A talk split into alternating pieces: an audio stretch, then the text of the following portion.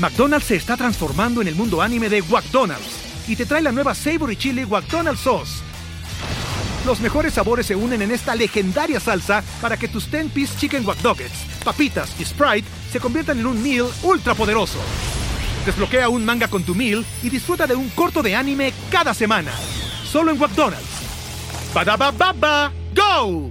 En McDonald's participantes por tiempo limitado hasta agotar existencias.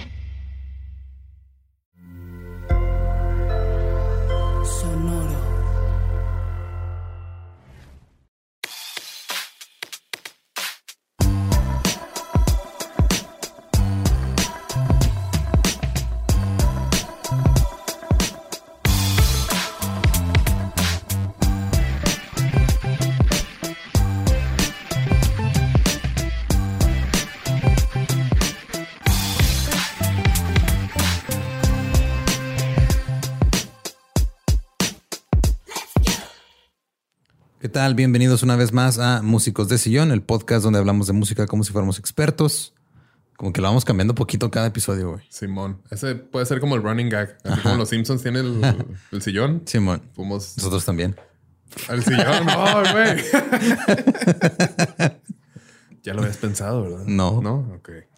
Pero tú di que sí. Simón, sí. Cuando nos entrevisten así en 10 años, güey. Que no, éramos fan de los Simpsons. Y, sí, pues, pero queríamos meter el chiste como hasta la mitad de la segunda temporada. O sea, no queríamos que la gente. Sí, no es algo que se nos ocurrió en un capítulo. Estaba planeado para mitad de temporada. Así es. Simón. pues el día de hoy vamos a hablar de un género.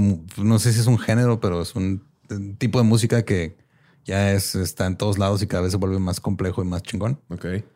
Pero mira, el 10 de mayo del 2004 el compositor Nobuo Uematsu se unió a la Filarmónica de Los Ángeles en el Walt Disney Concert Hall para una interpretación única de su obra más famosa.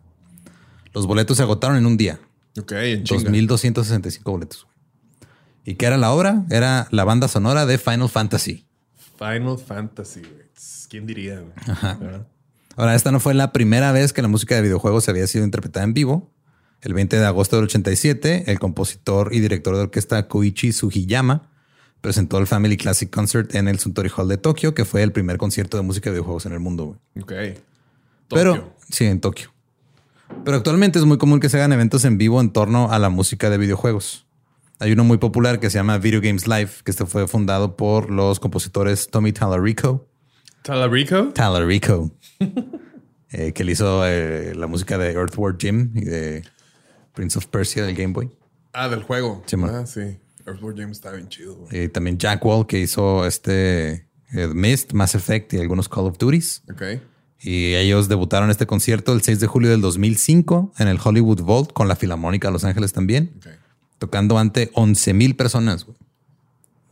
Video Games Live presenta más de 175 segmentos de música diferentes en los conciertos que hacen, desde Halo, World of Warcraft, Sonic, Zelda, Metal Gear, Tetris, etcétera Halo, Halo. es, una de las favoritas de la comunidad gamer, Gamer. La comunidad gamer. Simón, esa es una cosa aparte, Simón. Eh, de hecho, eh, lo que hacen es que están tocando eh, como que en vivo con alguna orquesta. Están jugando ahí así. Sí, güey. Sí. o sea, hay segmentos donde están nomás pasando los videos y todo. Y hay otros segmentos donde estás jugando tú interactivo con la orquesta en vivo tocando la música del nivel, güey. Y así te presenta el director de que acá el líder de vientos de acá y lo, el jugador y sale así con, un control y todo. Sí, güey, está bien loco. Hacen este conciertos en todo el mundo. Ah, también hasta meten concursos de cosplays, un chingo de cosas. Eh, en México han estado en, el, en Mexicali en el 2008. Tienen algo en común conmigo Dos veces en el Metropolitan en el 2011. Ay, güey, hijo de su madre. pues yo también estuve ahí, güey. O sea, dos días en el dos Metropolitan. Días, dos días en el Metropolitan, cansado. Estuvieron en, eh, en Monterrey en el 2014 y luego hicieron la Arena México y la Arena Monterrey en el 2016. Ok. un chingo de gente, güey, que va a haber música de videojuegos tocados por orquestas. sí, sí hay un mercado ahí Pero cabrón, güey. Han, han, hecho más de 520 conciertos en todo el mundo. Güey. Pero ahora, ¿cómo pasamos de blips y bloops y blaps en una pantalla a conciertos para pinches 15 mil personas con orquesta? Músicos de sillón, blips y bloops y blaps. Nada de que términos técnicos. Sí, nada de bleps. Blips, no bleps. Bleps es para otro podcast. Simón. Ahora, la música de videojuegos técnicamente es cualquier obra o efecto musical que se encuentre dentro de un videojuego. Hay muchas cosas dentro del sonido eh, de un- que va en un videojuego. Por ejemplo, está el Foley, que son los sonidos como eh, prácticos, ajá, pasos, este, la- una manija de una puerta, disparos, etcétera. A ver, repítelo otra vez. Ajá, Ah, el- cuenta. El Foley, que son sonidos pequeños como pasos o que son como ajá, una, una puerta que se está abriendo o un disparo. ¡Pum!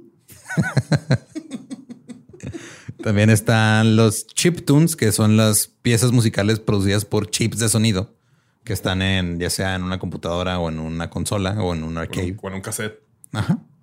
Y este. La banda sonora en sí, que son las partituras y, y piezas musicales que se componen específicamente para el juego. O algunas canciones este, prescritas que luego nomás compran licencia y las meten al juego. Están la, los looping music o la música en loop o en bucle, que es la que escuchas una y otra y otra vez en los niveles hasta que te hartas porque no lo no has pasado y Como, como el loop que les dejé. ándale. Sí, sí, se dieron cuenta que era un loop. Creo que nada más yo me di cuenta, güey. Ok. Es que nadie Ajá. dijo nada, güey. Sí. Es que la canción está, está, se prestaba para ese loop. Porque dije, el güey que se dé cuenta, vas a ver que es una canción que dura Ajá. mucho. De- era la de LCD Sound System. Ujú. Que empieza paca, paca, paca, paca, paca, paca, taca, taca, taca, taca. Entonces hizo un loop. Y lo dejaste Lo ahí en la fui. bocina y te Duró fuiste. como que unos 20 minutos. Sí, y en eso empezaron a hablar de la de clímax de Gaspar Noé güey, en la fiesta. Entonces creo que funcionó de cierto Sí. modo. Entonces la música en bucle o los el looping music en los juegos es esa que está repitiéndose constantemente en los niveles en ciertas áreas. Y también hay otras cosas que son los hit points y el spotting. Los hit points se refieren a la música cuando tiene que ser dramática o estar en sintonía con una acción. Por ejemplo, habemos muchos que tenemos el trauma de la música cuando se está ahogando Sonic. Ok, Simón. Eh, o lo, spotting es lo que se refiere al proceso de ver una escena o como un nivel completo y luego ver, ok, qué música va a llevar.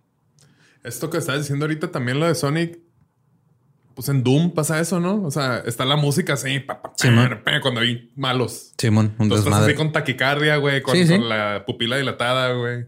Y luego ya se acaban y ya se la Se, música. se ¿no? calma, Simón. Ajá. Y todo eso ha sido una evolución que, porque los primeros videojuegos no tenían música, Simón. tenían más efectos de sonido eh, que habían sido agregados por los mismos desarrolladores del juego. Blips, bloops y blaps. Ajá. Ok. Y estos eran generados por un chip que cambiaba los impulsos eléctricos del código en, en ondas de sonido y ya era todo lo que hacía. Eh, la razón la- por la que se hacía a través de un chip de computadora era porque en la época pues era o, o en cinta magnética o en disco. Y si lo pones, por ejemplo, en un arcade, estarlo reproduciendo tanto lo iba a desgastar y le iba a hacer, este, lo, lo iba a, Sí, va a valer. te va a valer madre madre, rápido. sí. hubo un, un juego de maquinita que ha sido una de las peores ideas de videojuegos de la historia, güey. En 1983. Ok. Se llamaba Journey. Ok. Y era de la banda Journey, güey. Journey Simón. Y era, les robaban los instrumentos. está en un small town. Ah. small town. Ajá, Small Town Girl. small town girl. No, y, y como que, o sea, tenías que recuperar los instrumentos que los- se los habían robado unos aliens. Y ese sí tenía unos bucles de cinta magnética que tocaban pedacitos de rolas de Journey. Café Tacuba tiene un juego igual, nada más que él se lo robó un sonidero de Puebla. Tienes que recuperar el sonidero Fania, acá creo que era. Ahora, el usar un chip permitía la inclusión de música en los videojuegos de arcades, es decir, de maquinitas, pero pues era monofónica o eran loops o se usaba muy poco al principio de los niveles o en ciertas, este, Sí, no, daba para. para Sí, más. no daba porque o sea, físicamente el chip no podía hacer tantos sonidos al mismo tiempo. Eh, lo que hacían para eh, como que, que sonara como que fueran muchas notas al mismo tiempo era que hacían arpegios súper rápidos. Sí, para que sonara así como que. Pero, Sí, era una feo. nota Ajá. lo que se estaba escuchando. Nomás era, eh, o eran varias, ajá, era una nota a la vez, pero súper en chinga, una tras otra, no al mismo tiempo. Sí, no como cuando ya teníamos celulares polifónicos. Uf, no, güey. Y los que tenían lucecita, güey. Lucecita. Perere, perere, perere, perere. Ahora, Eh, lo que pasaba en esta época es de también cuando ya empezaba a ver este, juegos en computadora, Ujú. que nada más eran en, en- en arcades. Arcades. Pues también las En computadoras este, no tenían bocinas, nada más tenían la bocina que era para hacer beep de que algo está fallando. Sí, cierto. Sí, que ya era eh, interna, ¿no? Ahí, Sí, sí. Y había programadores que lograban hacer que esa madre hi- hiciera lo que ellos quisieran dentro de un programita o un juego Ok. y la programaban así pues, por, pues, por sus huevos, nomás porque podían. La Eh, programaban con sus huevos. Y por sus huevos. Por sus huevos. Y para sus huevos. Ok. Simón. El primer juego en utilizar música continua de fondo técnicamente fue Space Invaders en el 78. Ok. Y nada más eran cuatro notas de abajo que se escuchaban como en el loop y que se iban haciendo cada vez más, Más más rápido, rápido, ¿no? en lo que iban bajando este, los, los, los aliencitos. Simón. Que de hecho, el hecho de que estuvieran bajando cada vez más rápido era, un error en la programación. Que cuando se dieron cuenta de lo que estaba haciendo, no lo quitaron porque dijeron, ah, Está más. ajá, se, se está, se está poniendo más difícil, güey. De hecho, Ok. Tommy Tallarico Talarico. Explica el impacto de la música en los videojuegos usando Space Invaders como ejemplo. Dice, eh, cito, si recuerdas en Space Invaders, cuando las naves comenzaban a descender, los extraterrestres, a medida que se acercaban más y más, el sonido se hacía cada vez más rápido. Si lo que hicieron los programadores del juego fue que midieron el ritmo cardíaco. Y a medida que se acercaban más y más, la gente comenzaba a entrar en pánico. Ahora, si hacían los mismos estudios sin el sonido, la gente no entraría en pánico tanto. Lo que decías de que esa reacción, o sea, está conectado a cómo te sientes en el momento. Y por eso el diseño de la música es tan importante. güey. Sí, pues como una película de terror sin música, sí le quita mucho. Simón. Y como que sí ayuda a, a ponerte el ambiente, este, a, incluso a, a poner, a, como centrar tu atención en ciertas cosas. Está, está muy cabrón todo el diseño sonoro. Sí, pues es muy importante, güey. Como para meterte a la, la experiencia de- del juego, ¿no? De lo que tienes que hacer. Y pues si estás como más eh, con el ritmo, con la frecuencia cardíaca más alta, güey, que estás con la ansia de que "Ah, ya va a llegar, ya va a perder, pues sí se pone más difícil todo. Simón. Y el primer videojuego que usó música de fondo ya melódica se llamaba Rally X, que fue en el 80. Y nomás tenía una melodía que se repetía en todo el juego. Un looper. Simón. Ahora, eh, la decisión de incluir música en un videojuego significaba que alguien iba a tener que transcribir la música a código. Entonces había música que era original, otra que eran nomás como que rolas de dominio público que las traducían a código, las metían eh, y tenían pocas capacidades. Por ejemplo, el Atari 2600 solo podía generar dos tonos a la vez. Entonces no puedes meterle mucho. Pero conforme hubo avances en la tecnología, también hubo cambios en la música. Eh, ya había en los arcades unas máquinas basadas en un CPU de Motorola que tenían chips generadores de sonido de Yamaha. Ok. Que Yamaha básicamente le debemos en Todo. gran parte el, el sonido específico de los videojuegos de esa época. Ok. Porque esos ya permitían varios tonos o varios como canales de sonido. Y eran los únicos que están haciendo eso. Y podías tener hasta ocho canales. Este, Ochofónico. ajá, era ochofónico. Ok. Ocho pistas, como lo que platicamos en el episodio de, de Sample, ¿no? De cómo son las pistas, cómo se separan. Eh, Frogger de 1981 fue donde ya empezaron a atreverse más.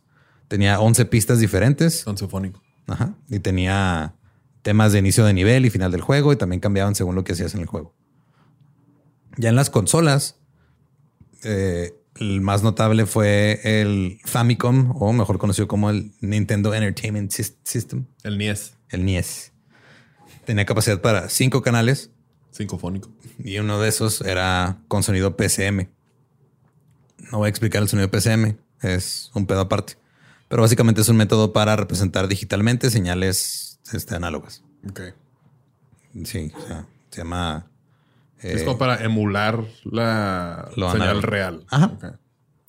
Eh, el enfoque del desarrollo de la música de juegos en este periodo pues era tonos simples, usaban síntesis de frecuencias para simular instrumentos y luego usaban un canal que le decían ruido que se usa mucho en los sintetizadores, que literal es como ruido ajá, para simular las percusiones. Si te acuerdas en los, o sea, los tamborcitos que se veían en Mario, era puro ruido cortado, güey. Ah, sí. Sí. Y lo que pasaba es de que Nomás lo vas a estos... tararear, güey. No sé por qué, güey. Este... Voy a lograr que tararees en alguna temporada. Vamos Mira, a hablar de tarareo.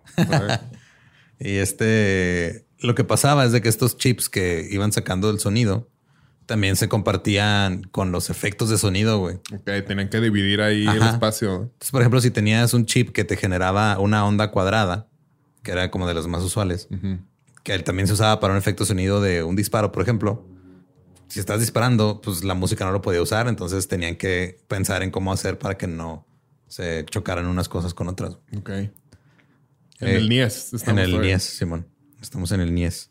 Y a mediados de- y a finales de la década de los ochentas ya estaban desarrollando eh, música con compositores que se dedicaban a eso, que no nada más eran desarrolladores que estaban ahí pendejeando. Güey. Sí, que no nada más están traduciendo música, a lo mejor Sí, man. ah, es como que Sí, ahora ya escribir sus- en base a estas herramientas que tienes que hacer esto. Simón.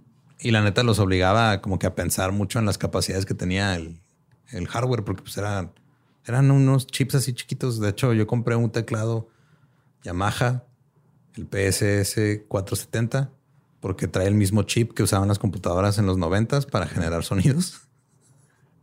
Nomás para eso. Nomás por eso lo compré, güey. Este, Yo me compré usado. chips fuego y me dio reflujo. Eh, pero ya en, en Japón, sobre todo, se hizo evidente la popularidad de esta música y empezaron ya a vender este, los, lo- como los, los soundtracks de los, de, los juegos en cassette. Ok. Y ya también como que los gringos se dieron cuenta de, ah, cabrón, este pedo es un mercado. güey". Esto vende. A mí me gusta el dinero. y en el 86, los Golden Joystick Awards metieron la categoría de mejor banda sonora del año. McDonald's se está transformando en el mundo anime de McDonald's y te trae la nueva Savory Chili McDonald's Sauce. Los mejores sabores se unen en esta legendaria salsa para que tus 10-piece chicken wack papitas y Sprite se conviertan en un meal ultra poderoso. Desbloquea un manga con tu meal y disfruta de un corto de anime cada semana. Solo en McDonald's. Badaba baba, go! En McDonald's participantes por tiempo limitado hasta agotar existencias. Ganó un juego que se llamaba Sanction, que ese sí no lo conozco. Ok. Ahora, de los compositores más reconocidos de esta época, está Koichi Sugiyama, son casi todos japoneses. Por Dragon Quest, Nobu Ue- Uematsu por Final Fantasy, Rob Hubbard por Monty on the Run y International Karate, que no los jugué ninguno de los dos. Koji Kondo por Mario y Zelda. Miki Higashino por este, Teenage Mutant Ninja Turtles y otros juegos que no sé cuáles son. Eh, Hiroshi y Hirokazu Tanaka eh, por Metroid, Kid Earthbound y Outrun. Martin Galway por este, juegos que no conozco. David Wise por Donkey Kong Country. Y este Yuzo Koshiro por eh, Dragon Slayer, Streets of Rage y uno- unos juegos que nomás se llaman como Y, que no sé cuáles son, pero aparentemente dicen que estos eran como que la música más vergas en su época para videojuegos. De los Y. Wise, ajá. Wise. Eran Yuzo Koshiro y Mieko Ishikawa. Ok. Ahora, en los 80 también hubo... Ese mi mieco. Sí lo saludaba. Estás todo Mieko. Estás todo mieco, mijo. Y este está todo mieco y no pone su celular en silencio. Ahora, ya hemos hablado un poquito de lo que es samplear, que es tomar como que una pieza de música y hacerlo. Hacer otra cosa. Hacer otra cosa. Eh, técnicamente, pues samplear es cualquier cosa grabada que vuelvas a reproducir. Eh, durante los 80 también hubo an- an- avances tecnológicos en los sintetizadores y en el sampleo que fueron aprovechados por la gente de los videojuegos. Eh, Yamaha sacó otro chip que ya tenía síntesis de modulación de frecuencia o síntesis. FM. Y estos ya te permitían este, no nada más sacar los tonos, sino que manipularlos para que sonaran diferente, meterles efectos y como que O sea, simular como- otros como instrumentos. procesar la señal. Simón ya era este eh, era casi ya llegando a lo que es el DS DSP, que es la Digital Signal Processing, Ok. pero lo puede emular muy bien. Y es cuando ya llegamos a los 16 bits, ya el tiempo de. El Super Nintendo. Sí, primero llega a los arcades y luego ya se va a las A consolas. la consola de un sistema de entretenimiento en casa. Simón. Ahora, el sampleo tenía el potencial de producir sonidos como que más realistas porque podías grabar piezas y luego nomás volverlas a, a reproducir. Pero era muy caro este, la memoria, güey. O sea, los chips y todo en su tiempo pues eran, eran más caros y la música ¿Cuántos, cuántos eran? ¿No tienes ahí como que la memoria de los primeros chips? eran así como de 8 kilobytes, unas madres así, güey, y ahí metían un chingo de cosas. Y tú estás quejándose con su teléfono de 128 gigas. Ay, es que no me caben las fotos de Instagram. Pues tómate una, no 17. o déjalas en Instagram, no las bajes. Ya bien, señores. Sí. Eh, la música generada por un chip, pues la puedes hacer con líneas de código que ocupaban menos espacio que un sample. Ok. Entonces, sí los empezaron a usar, pero. Sí, ya no tenías para- que meter algo que grabaste, era como lo creabas con código, ¿no? Simón. Ahí. Entonces tenías esa opción, puedes hacer o una o la otra o las dos. Ok.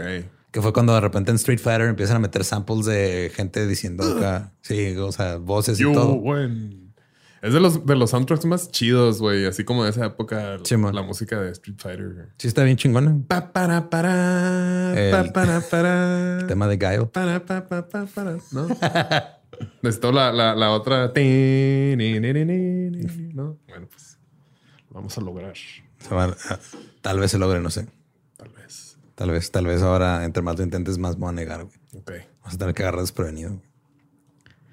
Ahora, a pesar de que ya tenían como más canales disponibles porque eran 16 bits, ya tenías más espacio, más memoria, de, pues ya también con empezaron como que a usar ya de manera más musical los, los mismos chips que generaban la, los, los tonos. Sí, ya, ya no más como que esto es lo que tenemos, tenemos que adaptarnos. Es como que, ah, ok. Sí, ahora ya podemos, experimentar, ya podemos hacer cosas. De hecho, el, este Yuzo Koshiro, el que hizo Streets of Rage, eh, sobre todo la Streets of Rage 2, que salió en el 92, ese juego, A la de, Lights out. What is the radio? ¿No? Dicen que la música de ese juego estaba adelantada a su tiempo. Decían es que esa- esta música, así como la puedes escuchar en el juego, la podrías estar escuchando en, en un club tecno acá tirando fiesta. güey. Ok. Entonces para allá fue como que el brinco que dio la música. De que ya no nomás es música para videojuegos. O sea, es música, música y la están Sí, usando en un videojuego. Sí, que tenía este, era como una mezcla de house con trance y bajos acá bien distorsionados y la madre. Mientras ibas ahí nomás madreando gente güey, en un callejón. ¿Cómo se llama ese juego? Streets of Rage. Streets of Rage. Nunca lo he visto. güey. Y también, o sea, como conforme fue disminuyendo el costo de las de los chips de memoria, porque una cosa es el chip que genera el generador, entonces el- pues la memoria así tal cual. Sí, cuando llegaron, cuando llegó tu raza de reptilianos y que miren, esto es el silicio, ¿no? Algo así, Simón. Eh, también empezaron como que a desplazarse un poquito más hacia el sampling. Eh, y ya empezaron también con a, a pasar esos eh, conocimientos adquiridos en el arcade a las consolas, como en el Super Famicom ok. O el SNES. Super el, NES. El Super NES.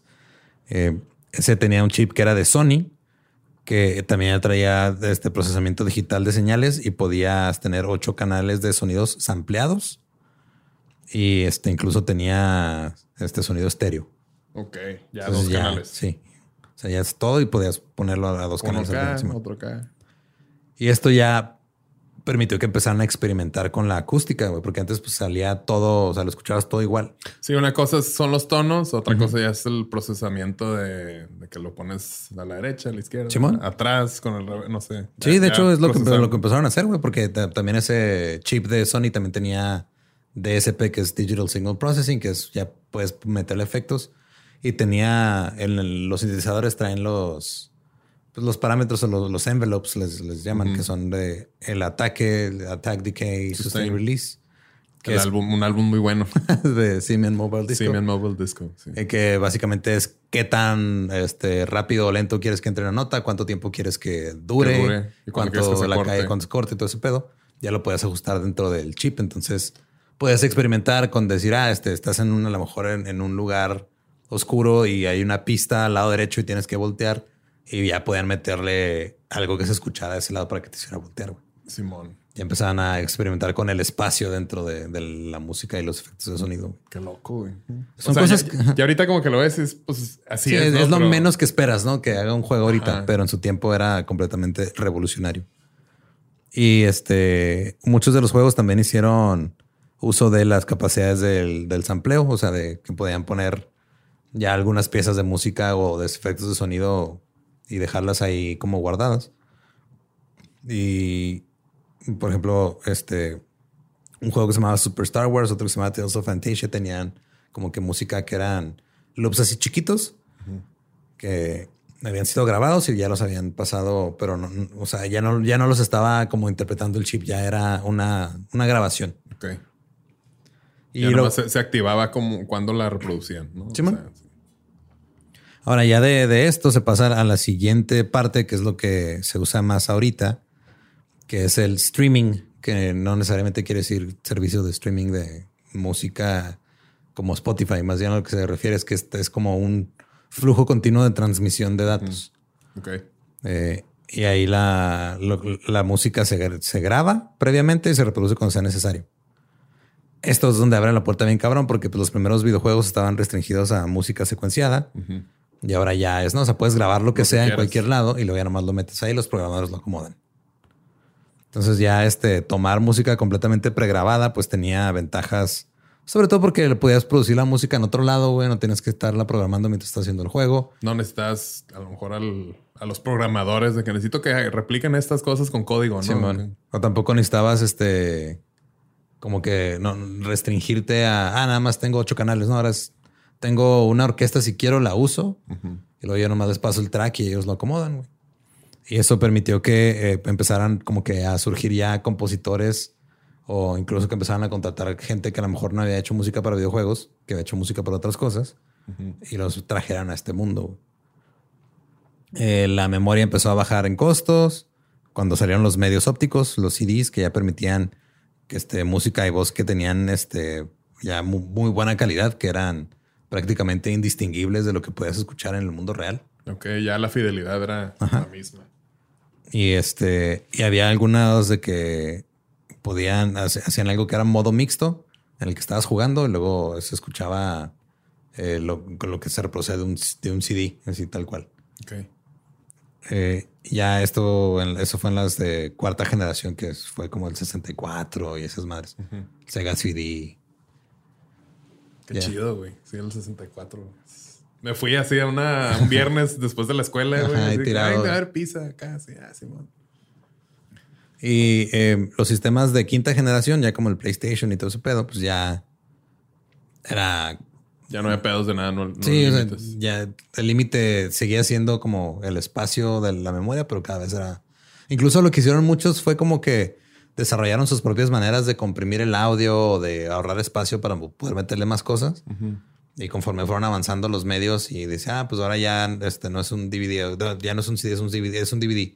Ya tiene más espacio. Y luego es un Blu-ray, tiene más espacio. Pues fueron llenándolo de chingadera y media. Y ahorita ya como son descargas, güey, y les vale verga y luego pesan 130 gigas los juegos. Sí, yo duré mucho tiempo, o sea, tuve el, el Play 1 cuando salió y de ahí no tuve consola como hasta hace como 5 o 6 años que compré el, Xbox, el...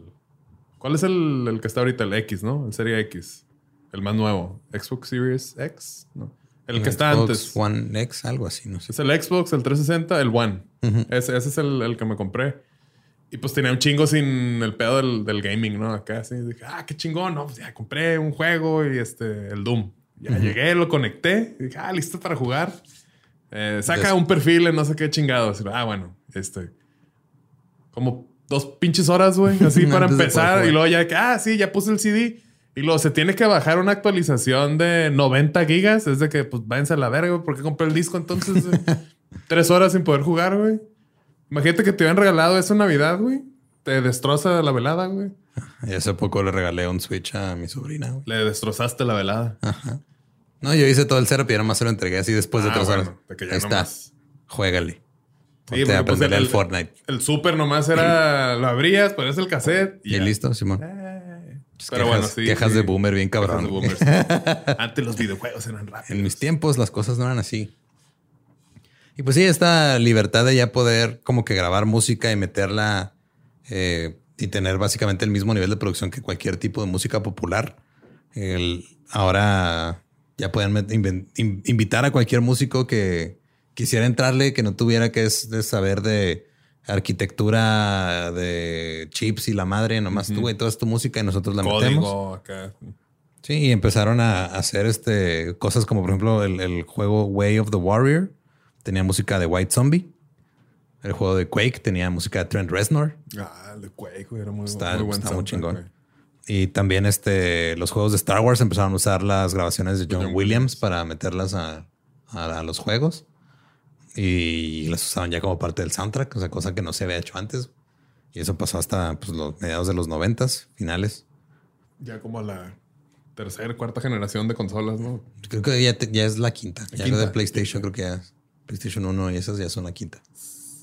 Ahora, tanto el uso de este, la música creada específicamente para el juego como la música pregrabada o, o ya publicada eh, es como lo que se sigue usando hasta ahorita, güey. Pero pues, pues, ya es muy común que ah, incluso haya lanzamientos como de sencillos apoyados por videojuegos. Los soundtracks de FIFA, güey, de los de NBA. Sí, que mucha gente empezó a conocer música por FIFA. Ah, es la que sale en el FIFA. No, no. Ajá. Es la que salió en el. Sí, me acuerdo, era el FIFA 98 que salía la de Fatboy Slim. Creo que sí. Fatboy Slim. Sí. ¿Cuál? La de. Fuck. Right about now, the fun Ah, ¿Sí eran el sí. FIFA 98? Con eran uno de No, esos. eh, pues que me, me acuerdo que en un FIFA. Yo nunca fui mucho de FIFA, pero es la de, la de una de Crystal Method. Ah, también, Simón. De, Get busy now. Get busy now. Y luego, pues tienes juegos como. Yo empecé la otra, güey, no me seguiste. Es que no me acordaba cuál era. right about now. Sí, sí, sí. Simón. The punk. Oh, rubber. Sí, esa era. Vamos a intentar la que sigue. Ponte el tiro, menú. Y luego, eh, pues empezaron de que, por ejemplo, todo el soundtrack de los Tony Hawk. Sí, que ya era más bien como un, un- un playlist, ¿no? O Sí, sea, era literal un sí. playlist. Eh, y me- de hecho, hace poco vi un meme que me dio mucha risa de, ah, sí, tú quejándote de que este, nada más conoces Metallica por Stranger Things, tú conoces toda tu música por Tony Hawk, no mames. Pues sí, sí. ¿Quién conoce este, rolas de Goldfinger aparte de Superman? O sea, o que otras rolas conocen. La mayoría no, nomás conocemos Superman. Y este, hubo como que muchos juegos que ya traían eh, como, o que iban dirigidos a, a demográficas que consumen mu- mucha música, como el Need for Speed, este, Gran Turismo, Grand Theft Auto, Tony Hawk, los de snowboarding. Empiezan a salir este, los juegos ya como más de ritmo, como el Dance Dance Revolution, todas esas madres. Eh, y también conforme empezó a aumentar la potencia de, de las consolas, también este, ya en la, en la sexta generación, por ejemplo, en el juego de SSX, que es de snowboard, también empiezan a meterle efectos en tiempo real a la música, güey, que no se podía hacer antes. Por ejemplo, en el SSX, cuando saltas desde una rampa, la música como que se va... se- se- Como un filtro. Ajá, como que se mete un filtro en lo que estás en el aire y luego cuando aterrizas, regresa otra vez normal. Oh, Ese tipo de efectos pues no se podían No se hacer con los chips de antes. Ahorita ya este eh, se pueden hacer muchísimas cosas usando toda la tecnología que tenemos disponible para hacer un chingo de cosas con la música. güey. Sí, pues como el, Mac- el Max Payne. El, Simón, con el bullet time, ¿no? Ajá, de que... Como... ah, eso y está para todos lados. Se te acababa, ¿no? El Max Payne. Ahora también hay videojuegos de música que se pueden, por lo general los dividen como que en cuatro cosas. güey. A ver. Son los videojuegos de, eh, de ritmo, que es en el que estás respondiendo eh, a tiempo con la música. Como el Parappa the Rapper. ¿Cuál es ese? Que era como en 2D. La animación es del Play 1, güey. Y era un perrito Ajá. con un beanie. Y yo nada más jugué un demo porque no te acuerdas que había una revista para los de PlayStation. Sí, Costaba man. como 5 dólares, Y traía O sea, un, traía CD, de demos. Y eran como cinco juegos, puedes jugar como un nivel. Está bien vergas eso, güey, la neta. Y el de Parappa the Rapper era un nivel que te enseñaban como eh, karate. Y el maestro era una cebolla. Ok. Entonces empezaba así la- y la- era una rolilla de rap bien chida y era kick, punch is all in the mind. If you wanna test me, I'll show you fine. Algo acá. Ok. Y empezaba de que kick y luego te salía cuando le tenías que picar al kick, pero con el ritmo de, de la rola. Si no, pues acá se, se, se empezaba a enojar el público, el profe, y man. luego ya te decía, no, no, no, you fail. ah, ahorita, ahorita. Ok. Pues sí, esos son los juegos de ritmo como Guitar Hero, Simón. este, Rock Band, todos esos que estás viendo algo visual y estás respondiendo a, a eso con, ya sea con el control o con otra cosa. Ok. O el Beat Saber, que no sé si lo has jugado, güey. Beat Saber. Simón. Ah, el, el que esté. Sí, el de Loki, realidad ajá, de virtual. realidad virtual que estás Sí. que otro día me puse, duré jugando como dos horas. El día siguiente amanecí con los brazos súper adoloridos, güey. Y yo decía, ¿por qué me duelen los brazos? ¿Qué Ah, hice ¿fuiste al ayer? No, jugué un, el. Jugué Beat Saber. Beat Saber. sí. Compré el song pack de Linkin Park para recordar mi I adolescencia. try so hard. Ah. Sí, sí me quedé numb al Numb. final. Sí. También este, están los juegos de este, Freeform, eh, música libre, que son... ¿no ¿Te acuerdas del Doctor Mario? Simón. Que podías ahí crear tus melodías. ¿Era el Doctor Mario? ¿O era Paper Mario? Era uno de Mario. Sí, sí me acuerdo, güey, que... O sea, lo, eran como los iconitos de que un Goomba o algo así, era una nota y iba Sí, así. Es cierto, güey, está bien chido ese juego, güey. Sí, eso es, pues es forma libre porque puedes hacer lo que quieras dentro de un juego. También están los, hay unos juegos que son este, los juegos de mixing o de mezcla, en los que tomas como sonidos eh, o música, otras pistas, y luego las mezclas en el juego para hacer algo. güey. Como el DJ Hero. ¿o no? Pues, técnicamente ese es un de entre de mezcla Ritmo y de ritmo, Simón. Pero eh, este, ¿cómo es? El... Eh, sí, o sea, literal estás mezclando cosas. O sea, hay uno que se llama Fusion que nomás vi el trailer y se ve interesante, güey. Está como que crea sonidos nuevos y haces cosas acá diferentes. Eh, el otro subgénero son los que están como que relacionados con la música, pero que la música en sí no tiene que tanto que ver en, en el, en el gameplay, Ok. como el de Michael Jackson. Ah, Simón. Sí, que el- pues es Michael Jackson, tiene que ver con la música, pero el gameplay es de ir a pegarle a la gente. Simón. Sí, sí, un brawler acá, sí. Simón. Ese, ese era el Sega, ¿no? Sí, era del Sega. Está chido ese juego. Ahora, hay muchos juegos, este, obviamente, y un chingo de listas de gente que dice, este es el mejor soundtrack de los juegos y la madre. Pero Eh, es subjetivo. Exacto. O sea, cada quien este, decide qué le gusta o qué no. Entonces, agarré cuatro listas eh, de diferentes eh, como publicaciones. Listadores. Ajá. Una, o sea, dos de como cosas que tienen que ver con tecnología y dos de música, Ok. de lo que consideran los mejores soundtracks. Soundtracks. Por ejemplo, PC Mag considera eh, este, un, juego que, un juego que se- no lo he jugado que se llama Bastion del 2011, Ok. del compositor Darren Korb, que es como hip hop acústico, con, son beats ampliados y guitarra acústica. Ok. Eh, incluso lo, eh, sacaron hasta canciones que no están ahí en, en el juego, las puedes escuchar en Spotify aparte. Eh, Chrono Trigger del 95, que ese sí lo, lo llegué a jugar. Lo tuve, me lo regalaron una vez, pero nunca lo jugué, güey. Como te digo que me da hueva leer. Sí, Es, es un RPG, ¿no? Simón. Sí, no me gustan los RPGs porque es. O sea, yo necesito acción, güey. Necesito balazos, güey. Así Doom, güey. Acá este. Sí, ahí el Yasunori Mitsuda y el Nobu Uematsu, el también que hizo el de Final Fantasy, son 60 tracks, cada uno de más o menos de dos minutos. Es un chingo de música lo que tengo que componer, güey. Simón. Y este Crypt of the Necro Dancer del 2015, que ese no lo he jugado, es del compositor Danny Baranowski. Y este eh, Cuphead del 2017, la música está muy chida, güey. Chingoncísima, güey. Puro jazz, ¿no? Acá. Simón, puras jazzy big band. band. Doom, obviamente, el original y los nuevos. Sí. O sea, Está chido. Se parece mucho a. a. a Metallica, ¿no? Sí, tiene. Está muy chingón. Sí, este son. Robert Prince fue el que hizo el original. Eh, Donkey Kong Country 2. Eh, está digo, el 1 también que hace cuando lo estamos jugando en tu casa, estamos diciendo, oye, está chido el soundtrack. Sí, y está bien cabrón porque esos güeyes les tocó como que ingeniárselas con Simón esos todavía chips, con ¿no? los chips más viejitos. De que, a ver, tenemos este espacio para memoria, tenemos este espacio para componer y aprovechar la ampliada y, Y todo el pedo, Simón. sí está. Eh, Earthbound también de Nintendo 94 está en esta lista. Eh, Elder Scrolls 5 Skyrim del 2011. Ese a mí me gusta mucho ese juego. Lo he jugado un chingo. Y la neta sí está bien vergas la música. Ese sí es súper orquestral y súper épico, como estás peleando con dragones y usando espadas y magia y todo. Eh, está pero- muy difícil ese juego, ¿no? No, no, es que estemos, no, o sea, es este, la neta no. O sea, no, no es que sea un juego difícil, nada más que es como es mundo abierto. Es que todo el y- mundo está en pendejo. Ah, acá. Sí. Es que no le han metido 600 horas al 600 juego como yo. Si le meten 600 horas mínimo, va a estar bien pelada. Sí. No creo que ya le he metido como 800 horas a ese juego. Con diferentes personajes. Es que como puedes armar tu personaje como con un build diferente, así puede ser de cierta raza, puede ser más guerrero, más este, como ladrón. O sea, es un RPG, pero sin leer tanto Ok. ya con acción. Y lo que tiene este juego es de que también tiene como que piezas medio así ambientales de cuando andas nomás caminando en la nieve y todo, que sí te meten, que aunque es música, no nada más efectos de sonido, sí te meten al mood así bien bonito. ¿Nunca has jugado un jueguillo que se llama Unravel? No, pero sí lo he visto. Sí. Cada que me ponía a jugar el, el Doom, que es así, pues heavy metal y llegas a...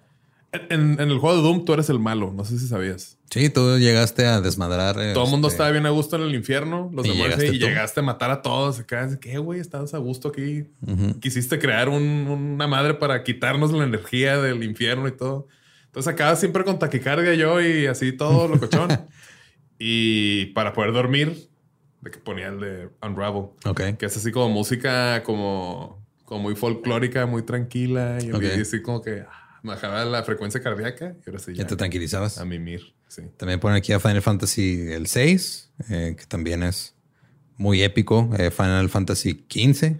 Se, se caracterizan por buena música, ¿no? Los Sí, Final. Fantasy. O sea, Y historias muy, muy, o sea, tienen historia muy cabrona. El disco de, digo, el disco del juego de Green Fandango también lo ponen como uno de los mejores, que ese eh, lo hizo Peter McConnell, también es como eh, yacero el pedo. ok. Hay un juego que se llama Hotline Miami, que salió hace 10 años, que la música está bien vergas, el soundtrack. Este, de, de hecho, has escuchado ese soundtrack y no te has dado cuenta, güey. Ok. En casa de Badía. De repente lo pone así en música de fondo. Ay, perdón.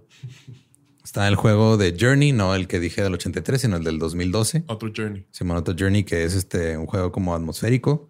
Fue el primer videojuego que estuvo nominado a un Grammy, música. Y Hicieron un. como un. una sección nueva para los Grammys o. no, creo que este lo que pasó fue que este de, o sea, usaron una de las piezas de música después en otro disco Ok. y el otro disco estuvo nominado para el Grammy. Ah, ya. Pero no hay categoría para los Sí, Grammys de- para de música de videojuegos. de Debería haber, güey, porque es un pedo muy, muy cabrón. Eh, este lo hizo Austin Winter y es casi puro, es casi puro cello o- y con uno que otro sonido. Está como muy, Se lo pones a Gaby y. le empieza a dar estrés postraumático. chelo. No, es este como muy ambiental, muy, este, como tenue, pero está muy chingón. Ok. Katamari Damacy, güey, que ese juego está bien entretenido, güey. Katamari además, sí. Este, también la música está bien. Esa música es de esas que es súper catchy, güey, no se te quita de la cabeza nunca. Ok. Y este, obviamente los de Zelda, pues Breath of the Wild está muy bueno. Yo prefiero Ocarina of Time. Ok. En music wise. Eh, Sí, en, la, en, en música. Eh, el, Ocarina of Time. el Shadow of the Colossus, ese juego sí lo llegaste a jugar. No lo jugué, pero sí, sí. Lo, llegué a ver a alguien jugarlo y sí se me hacía muy épico, muy. Está muy chingón, güey. Sí, también el soundtrack está así como bien épico. Streets of Rage, que es el que decía hace rato, que era de, Tecno. de, de, de madera gente con tecno. Super Mario Galaxy también está muy bonito el soundtrack. Ponen también este Undertale y ponen este Witcher 3, que también el, el soundtrack está este como tiene cosas así como de folk, con música como que más tranquila. Luego de repente tiene pinches himnos de batalla bien vergas. Esos son los 20 mejores según PC, PC. Mag. Ahora, Games Radar hizo su lista de 25 mejores. Ok. Pone Pokémon Gold y Silver, que No lo los he jugado, pero está bien. Pone The Last of Us, que también está, Está chido. está chido. Pone un juego que se llama Everybody's Gone to the Rapture, que es un juego muy co- cortito, salió hace pocos años. Lo jugué y el soundtrack está chido también. Está, está cool, pero son de estos juegos este, que tienen como que mucha historia. De hecho, creo que, creo que este entra dentro de los, de los que le llaman los walking simulators, que porque son juegos que básicamente es como un- Simulas ser Joaquín. Ajá. Ok. Este, vas caminando, güey, nomás, o sea, o haces como que acciones muy mínimas, nada más. Es como una historia interactiva más que un juego, Ok. porque no tiene mucha dificultad. Pero la música está bien bonita, güey. Y este, Katamari Damacy también lo ponen. Ponen Nier Automata, que no lo he jugado. Ponen Mega Man 2, que eso sí es de los que tengo así como que en el cerebro todavía. La música. Ajá, medio. Creo que no que del- Mega Man todavía. güey. Están chidos, güey. Pero creo que tengo más, más presente el del Mega Man 1 que el, que el 2. También ponen a Doom porque Doom es épico, güey. Ponen Minecraft, que ahí sí la neta difiero, pero va. Este es muy popular, pero no se me hace que Que la, música esté tan sea algo chida. emblemático de Minecraft. Este Street Fighter 2 Turbo. Claro, güey. Pam, pam, pam, pam, pam, pam, pam. Sonic eh, 2 ponen el de Sega, el primero. No, o sea, el segundo juego de la primera consola. Ok. Eh, los Sonic también tienen música chida. Que por allá hay un, una vez vi un capítulo, no me acuerdo qué show de, de YouTube que supuestamente para el Sonic 3 eh, deberíamos de investigar un poco ahí para otro capítulo de que la música que estaban haciendo iba a ser para un álbum nuevo de... No, Michael Jackson iba a ser supuestamente el soundtrack de. Sonic 3 Y empiezan a hacer así como que, ah, esta canción que la escribió él es el que escribía para la Michael Jackson, que no Ah, sé cabrón, qué. Y ponen ahí, es como que, mm. Como que empieza a tener sentido. sí, no, no sé si es nada más teoría conspirativa o confirmado, ¿no? Hace mucho que vi ese video ahí después lo investigo bien, pero sí es como, ah, cabrón, sí, sí está cool la, música de, de Sonic, ¿no? Ok. Sí, está chido. Super Mario 64 también está, está bonito. Halo. Halo 3 lo ponen, este. Que tiene a veces más cosas así bien sutiles. Luego de repente es un desmadre. Imagínate escuchar eso, güey, tocando, pues tocado, tocado por una orquesta en un pinche, en la Arena México, güey. Sí te ha de mover algo, ¿no? Sí, sí, sí. Algo. Algo. Aquí también ponen Legend of Zelda, pero ponen Ocarina of Time. Estoy de acuerdo con ellos. Ocarina. Ponen el Dark Souls, que si te gusta torturarte psicológicamente a ti mismo, es ah, ese es el que dicen, ese es el que sí está muy difícil, ¿no? Sí. Justamente. Ey, siempre los confundo. Dark Souls y Bloodborne. Animal Crossing, New Horizons también lo ponen. No lo he jugado, güey, pero dicen que está como que muy alegre. Simón. Y entonces te Tampoco pone de buenas la música y te pone de buenas el juego. También ponen los Final Fantasy. Journey también lo ponen. Eh, un juego que se llama Transistor, que no lo conozco. Pero es este como post-rock con eh, electrónica. Ok. Que dicen que suena bien vergas. Bioshock Infinite, que es uno de mis juegos favoritos de, de, de, de toda la vida, time. Simón. ¿De qué es ese juego? Ese juego, este. Pues es, es el tercero entre la serie Bioshock. En este juego es, Ah, es una. eh, los primeros dos en una ciudad utópica que es este abajo el agua. Esta es una ciudad que es una ciudad flotante. Entonces es como retrofuturista el pedo. El güey que está a cargo de la ciudad es un pinche güey así como súper fundamentalista, loco, así, este, que toda la gente lo sigue y luego lo que hacen es de que se... ¿Qué se parece? No sé, güey. Eh, y luego lo que hacen es de que tienen como que unas madres que son. pues, Como No. que juntan y deciden si quieren, como consultas hacen, ¿no? ¿O No, no. Ah, ok. No, lo que hacen es de que tienes poderes dentro del juego, pero son como cosas que te venden para eh, que te modifican genéticamente y puedes aventar fuego y esas madres. Y luego la gente como que se vuelve adicta a esas chingaderas. Eso pasa en los primeros.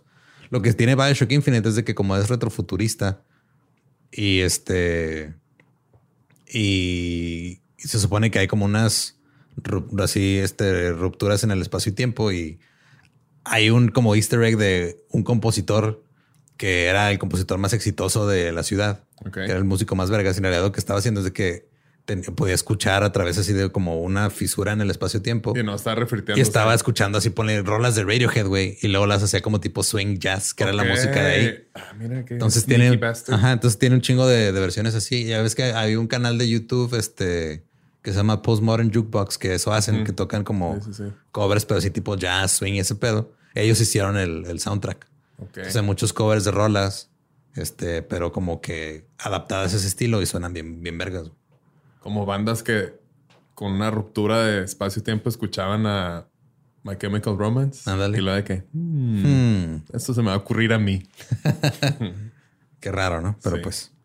Kingdom Hearts, que también este, el soundtrack está chido. Es un juego, nada más jugué el uno. De Disney, ¿no? O sea, con los Sí, man. personajes de Disney, sí. Eh, Deadly Lo, Premonition. lo quiero jugar porque me llaman la atención que son los personajes de Disney, Ajá, pero está- es RPG, ¿no? Va en contra de mi cerebro. Pero no o sea, ya esos RPGs no son tanto de estar leyendo y estar haciendo, o sea, sí tienen historia, pero Está más dinámico. sí, no están más dinámicos. Ok. Uno que se llama Deadly Premonition, ese no lo conozco para nada, güey. Eh, Fallout New Vegas, que está chido. Ponen el Persona 5, que este no los he jugado, pero dicen que son muy buenos. Ponen también Undertale y ponen Silent Hill. Silent Silent Hill Hill 2 lo tiene muy buen Sí, soundtrack, güey. Muy, muy bonito. Bonito y tétrico, güey. Y ahí también empieza la musiquita de que... ¿Qué más salir? te- ¿Qué más salir? Sí, güey, empiezas a entrar en pánico bien culero. Ahora, lo que se me hace curioso es de que fueron 45 videojuegos Ujú. Y se repiten muy poco entre una lista y otra, güey. Porque son tantos los videojuegos que hay con buena música que está cabrón escoger. Ok. Entonces, estas fueron según los este, publicaciones Game como Radar. de. Ajá, de esto fue Game Raider. Son, estas fueron publicaciones más como de tecnología y así. Ahora, eh, las de música, pues, como Paste Magazine, pone Animal Crossing, pone Bastion, que se también me puesto acá, pone uno que se llama Bayonetta, pone este eh, Bloodborne, que es de la, como de los Da- Dark Souls también, Ujú. pone la serie de Castlevania, Demon Souls, que también son de los de Dark Souls. Castlevania está padre. Chimón. Si una vez vi un video de Dead Mouse, es un chingo que recreando una de Castlevania con puros synths modulares. Ah, no. Cuando lo escuché, o sea, como que lo subió de que esto es lo que hago los domingos. Simón. Dije, ah, qué chierro la hizo. Y ya después me cuenta que era la. Que era la de Castlevania. Eh, sí, pam, pam, pam, pam, pam, pam, pam, pam, pam, pam, ¿no? Tirin, tin, tirin, tin, pam, pam, pam, ¿no? Bueno.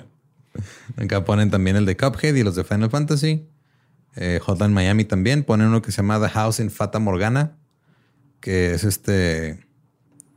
Son 65 composiciones prácticamente de puras vocales. Ok. Ahí Que lo hace la- como- la... Y que está en portugués, eh, latín viene la- y ah, francés. ahí viene la B, ¿no? A este me llamó la atención que se llama Jet Set Radio Future, que dicen que el soundtrack es como synth punk. Ese no es el que patinaba, ¿no? ¿Simón? Sí, ¿verdad? Simón. Sí, ese no, no y lo que andan conozco. grafiteando. Sí, man. Sí. ah, estaba, estaba chido. Era como de arcade de... Lo jugabas en la consola y como que ah, está más chido cuando lo jugabas. Bueno, no sé si era de arcade también, pero sí, sí, ese cuál es. Andaba rilando y tenías que andar Ajá, andar grafiteando. Eh, un juego que se llama Kingsfield 4. Ese, este, pues era como de. Dicen que el soundtrack era como medio acid jazz y que estaba chido, pero no lo he jugado.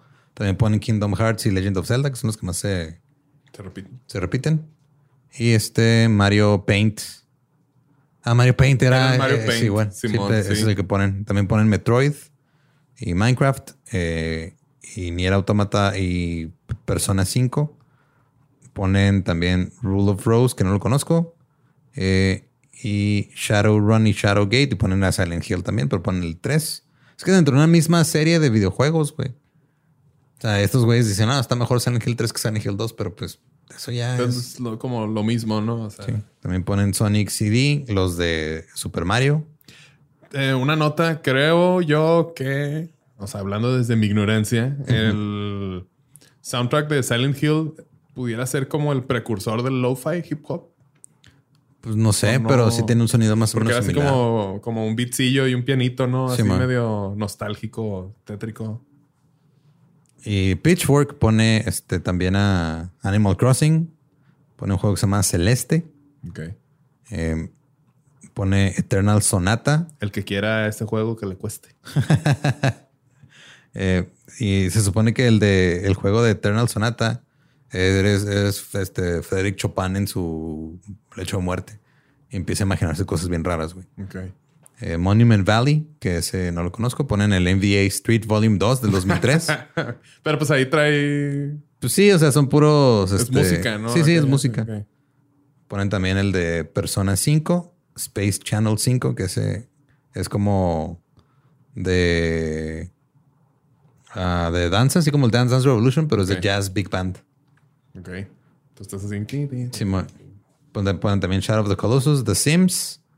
eh, ponen Tony Hawk's Pro Skater 2. Nice. Sí, pues es Pitchfork, ¿no? Sí, güey, pues Naughty by Nature, Bad Religion, Melancholy, Most Def. Most Def. eh, y Undertale. Undertale lo ponen mucho en todos. O sea, como que entre, entre todas las listas son como más o menos unos 100 juegos que se mencionaron y pone que se repitieron como unos 10, 15, güey. Ok. Que te habla de, o sea, y son como que la música es muy diferente de un juego a otro. Nada más es este.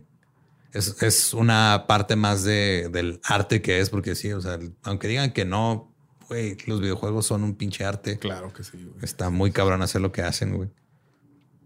Y en sí, este. Había escrito un, un cierre muy bonito y se me cerró, pero ya lo encontré. Si es el cierre y se cerró, eh, lo escribiste bien. Demasiado Hizo bien. su... Cumplió su propósito ese cierre. Cumplió su propósito el cierre. Gracias, nos vemos después. Sí, la música de juegos ha seguido evolucionando hasta convertirse en un género diverso. Eh, emula el sonido de muchos géneros diferentes, pero no tiene un estilo propio. No hay una forma estándar en que deba sonar un juego, porque hay espacio para que la música del juego ocupe una variedad diversa de sonidos y estados de ánimo repartidos por todo el cosmos musical. Excelente. Son las cosas que escribo cuando este, son las 6 de la mañana y me desperté porque fui al baño. Ok. Pero sí, en resumen, o sea, digo, obviamente ustedes también ahí pondrán en los comentarios o nos dirán por mensaje los que más les gustan. los que más se acuerden. Los que más se acuerden, porque sí, o sea, hay unos que te acuerdas del soundtrack porque eran pinche nivel que no podías pasar.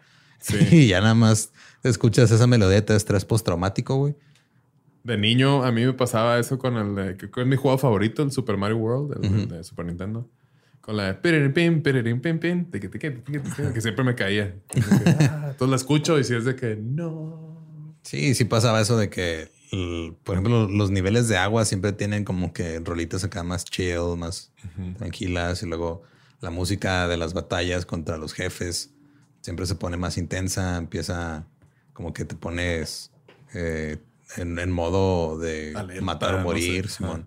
Y todo eso es porque se han dado cuenta desde los 70 hasta ahorita, en los 50 años que tiene madurando la industria de los videojuegos, de que puede ser un chingo de cosas. Y ahorita literal hay orquestas tocando enfrente de miles de personas.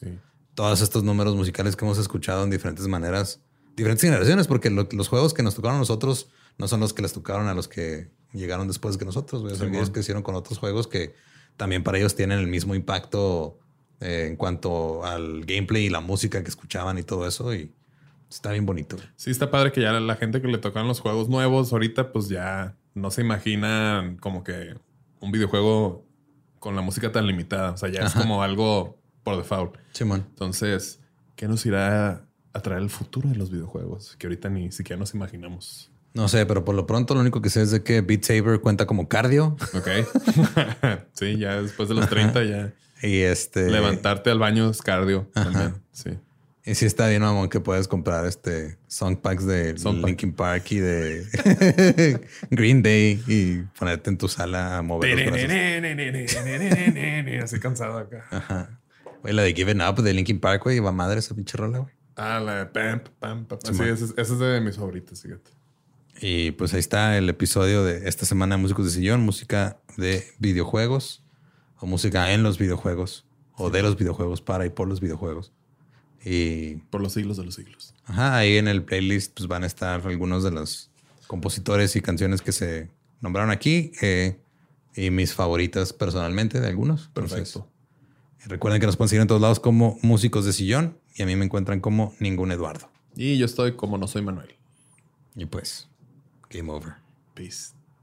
Eh, iba a tararear la de Mario de cuando se muere. Pero. Simón. Acá. Ah, te dice tararear. Te dice tararear. Hello, it is Ryan, and we could all use an extra bright spot in our day, couldn't we? Just to make up for things like sitting in traffic, doing the dishes, counting your steps, you know, all the mundane stuff. That is why I'm such a big fan of Chumba Casino. Chumba Casino has all your favorite social casino style games that you can play for free anytime, anywhere with daily bonuses. That should brighten your day a little. Actually, a lot. So sign up now at chumbacasino.com. That's ChumbaCasino.com. No purchase necessary. VGW. Void were prohibited by law. See terms and conditions. 18 plus. Join us today during the Jeep Celebration event. Right now, get 20% below MSRP for an average of 15178 under MSRP on the purchase of a 2023 Jeep Grand Cherokee Overland 4xE or Summit 4xE. Not compatible with lease offers or with any other consumer incentive offers. 15,178 average based on 20% below average MSRP from all 2023 Grand Cherokee Overland 4xE and Summit 4xE models in dealer stock. Residency restrictions apply. Take retail delivery from dealer stock by 4 1. Jeep is a registered trademark.